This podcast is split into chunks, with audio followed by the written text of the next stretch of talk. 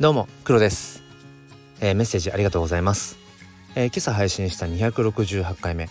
新たな価値観とバイアスの狭間でに、えー、アスママさんがメッセージをくださいました、えー、読みますね、えー、こんにちは。私もアイコンどうするか問題葛藤の末ここならで自分専用のを作っていただきました。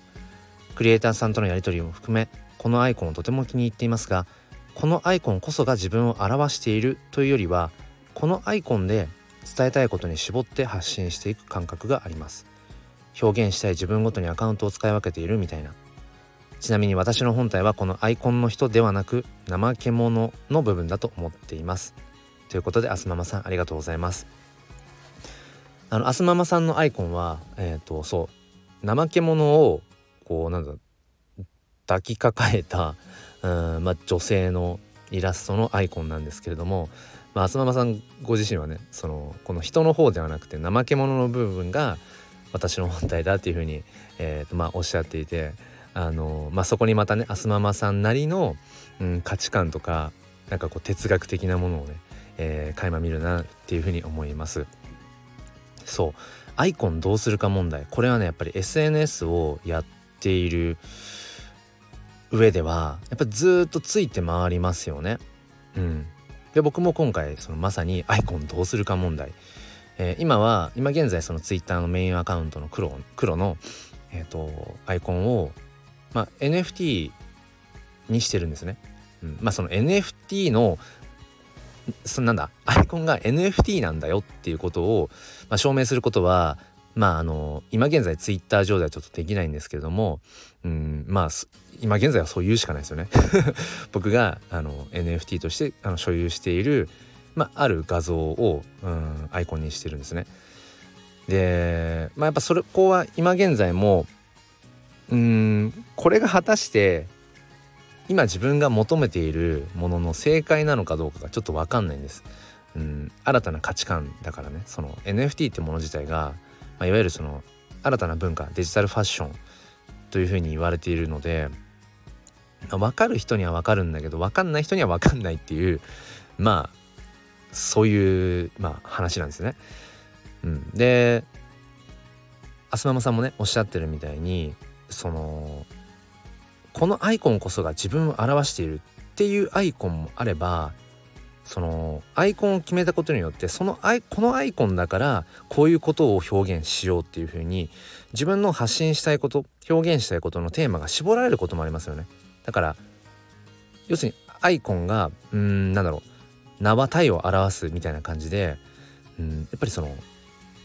要はやっぱそこに意味とか価値観っていうものを少なからずやっぱりまとうと思うんですよね。うん、だからやっぱりまあ、たかがアイコンされどアイコンっていうところだと思うんですよね。まあ、僕はやっぱりそのアイコン一つとってもその人の哲学とか価値観ってものが、まあ、本来そこに現れてるはずなんですよね。これそれが意識的であれ無意識的であれ。うん、でねえっ、とちょっと話したかった話があってその僕がツイッターでうんまあアカウントアイコンをこれまで、えーと、自分がこうカメラを持っている自分の顔写真をずっと使っていたんですけれどもまあだから要はパッと見て男ってわかる写真ですよね。うん、でもそこからここ数日2日前ぐらいかなその女の子のイラストの、えー、アイコンに変えてまあそれは NFT なんだけれども NFT を知らない人もしくはその、えーとイラストイラストというかなんだろうなコレクションを知らない人からするとまあただただ女の子のイラストなんですよ。うん、ネット上にあるこう JPEG 画像と何ら変わりはないわけですよね。た時にん？黒ってこれまでカメラ持った男の人の写真だったよね。なんか女の子のイラストに突然変わってるぞって思う人もいると思うしあと僕は結構ツイッターでも音声ツイートをするんですね。で、えー、そのアイコン変えた時もまあちょっと迷ってますと。まあ、新たな価値観をまといたいんだけれどもなんかまだまといきれてないっていうなんか音声ツイートをしたんですけれどもその音声ツイートをしてるそのツイート自体も結局その女の子のイラストの、うんえーと、画像がドンとこう貼られてる状態なわけですよね。音声ツイートでその真ん中に再生ボタンがあるわけなんですけどもこれまあ、要は僕がそのなんだ、えー、と黒として分かった上で再生する人は別に何ら不思議はないけれども例えば初めてえー、そのその黒というアカウントを知ったよとかまあなんかリツイートとかなんか他の人の「いいね」でタイムラインに流れてきてあなんかちょっと可愛らしい女の子のイラストあ音声ツイートどれどれなんか喋ってんのかなって言って再生をした時に今の僕のこの声が流れた時に人々はどう感じるんだろうかっていうそこがねすごい気になるんですよね。うん、